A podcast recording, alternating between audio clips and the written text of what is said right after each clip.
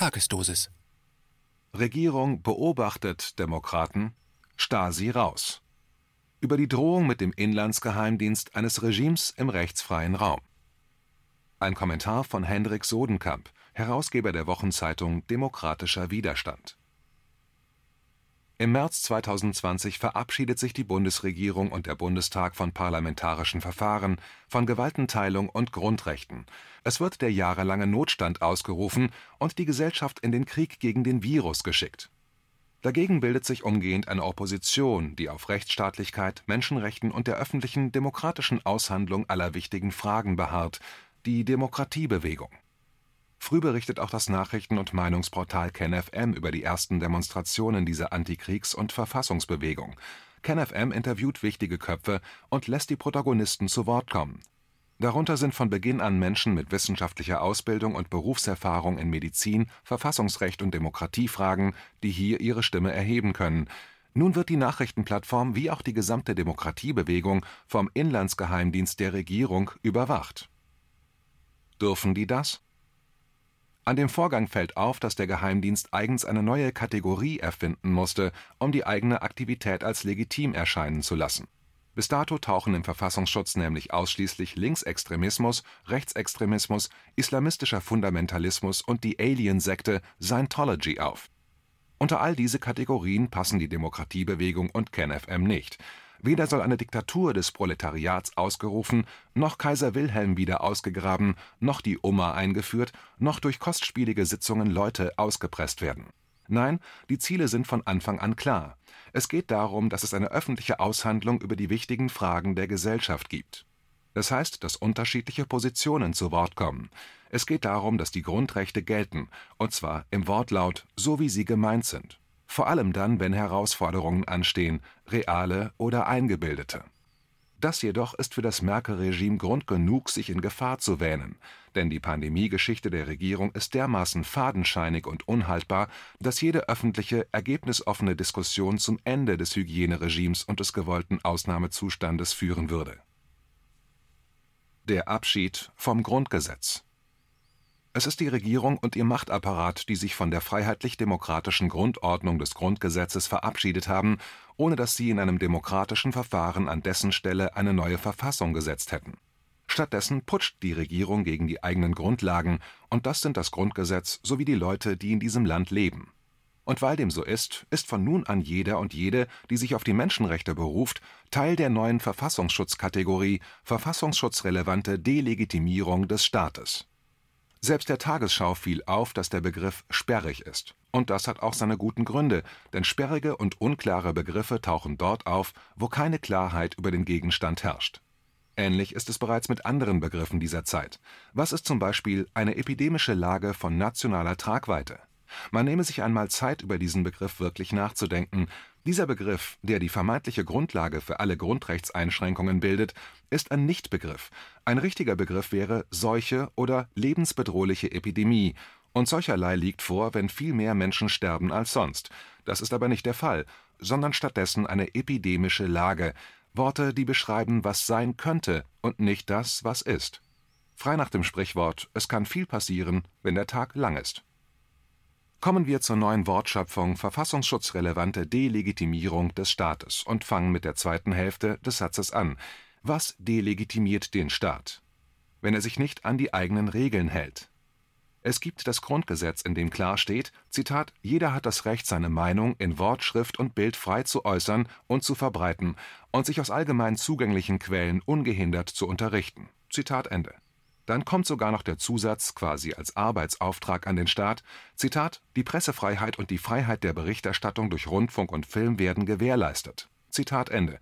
Mit der klaren Conclusio, Zitat, eine Zensur findet nicht statt. Zitat Ende. Jetzt haben wir eine staatliche Institution, den Inlandsgeheimdienst, der auf eine publizistische Seite angesetzt wird. Das ist schon an sich ein Eingriff in die Pressefreiheit und somit nicht legal, denn wer als Mensch bei jedem geschriebenen Satz fürchten muss, dass diese dem mitlesenden Geheimdienstmitarbeiter nicht gefallen und er deshalb herbeizitiert wird, ist nicht mehr frei im Schreiben. Das nennt man dann Zensur, die laut Verfassung nicht stattfinden darf. Es ist das gute Recht eines jeden Menschen, Handlungen des Staates die Legitimation abzusprechen. Das bedeutet Kritik. Und wenn viele Menschen diese Ansicht dann übernehmen und teilen, nannte man das demokratische Willensbildung.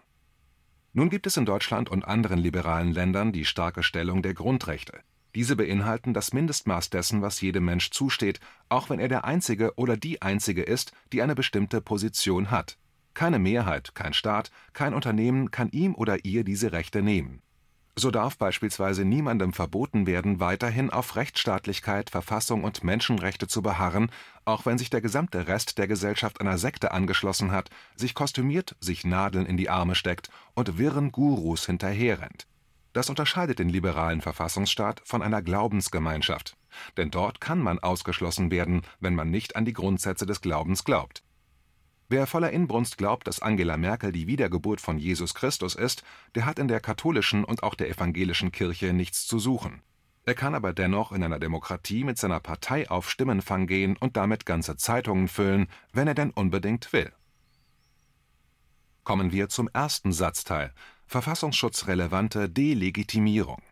Was das bedeutet, ist nicht zu verstehen, denn es ist ein Pseudo-Begriff. Warum ist ein Phänomen bedeutsam für den Verfassungsschutz? Eine inhaltliche Begründung hat dieses Wortpaar erst einmal nicht. Die gäbe es, wenn eine Gruppe von Menschen die Demokratie aushebeln möchte, die Gewaltenteilung auflöst und die Grundrechte für ungültig erklärt. Das ist eine Ordnungsvorstellung, die dann der Verfassung widerspricht es scheint so, dass etwas dann für den Inlandsgeheimdienst relevant ist, wenn viele Menschen Handlungen des Staates die Legitimität absprechen oder weil die Argumente dafür so gut sind, dass sie eine Bedeutsamkeit an sich haben. Oder aber für den Inlandsgeheimdienst ist dann etwas bedeutsam, wenn der Inlandsgeheimdienst sagt, dass es für ihn bedeutsam sei, also Willkür, die, Sie haben es erraten, mit dem Grundgesetz nicht vereinbar ist.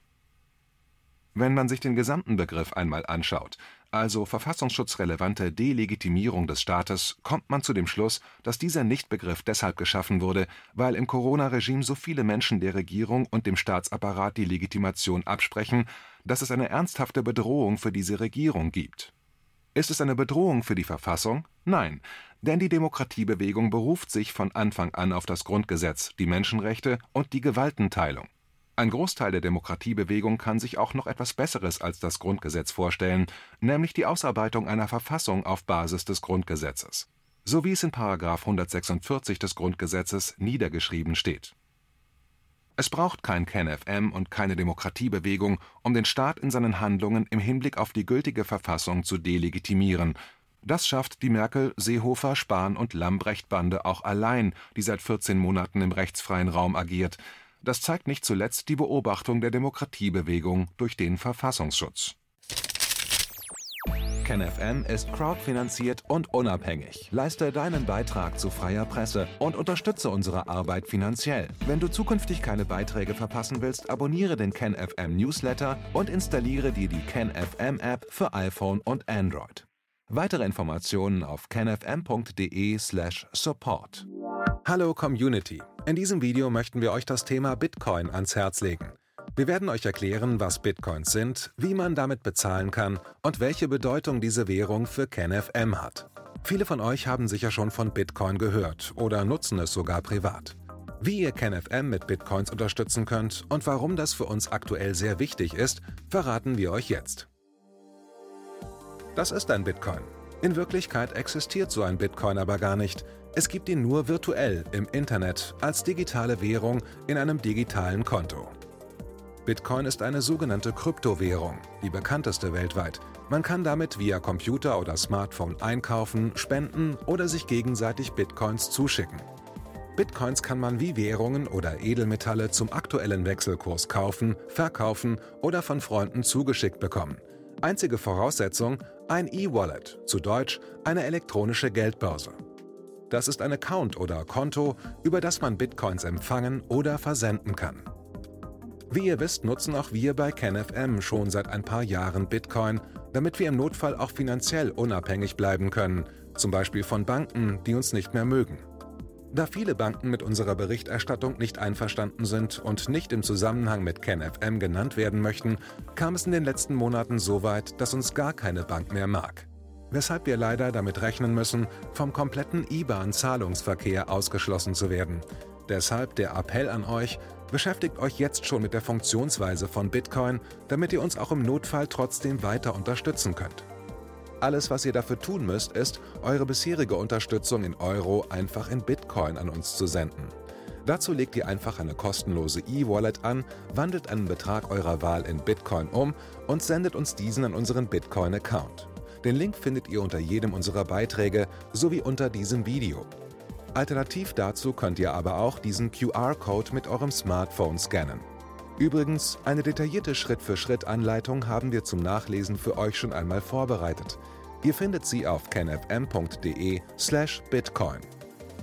Ob Bitcoin oder Kryptowährungen wirklich die Zukunft des Geldes sind, wissen wir nicht. Aber vielleicht ist das bald unsere einzige Option, so unabhängig wie möglich und vor allem ohne Bankkonto für euch in Zukunft weiterhin freien und unabhängigen Journalismus machen zu können. Wir hoffen sehr auf eure Unterstützung und sagen jetzt schon tausendmal Danke. Euer Team von KenFM.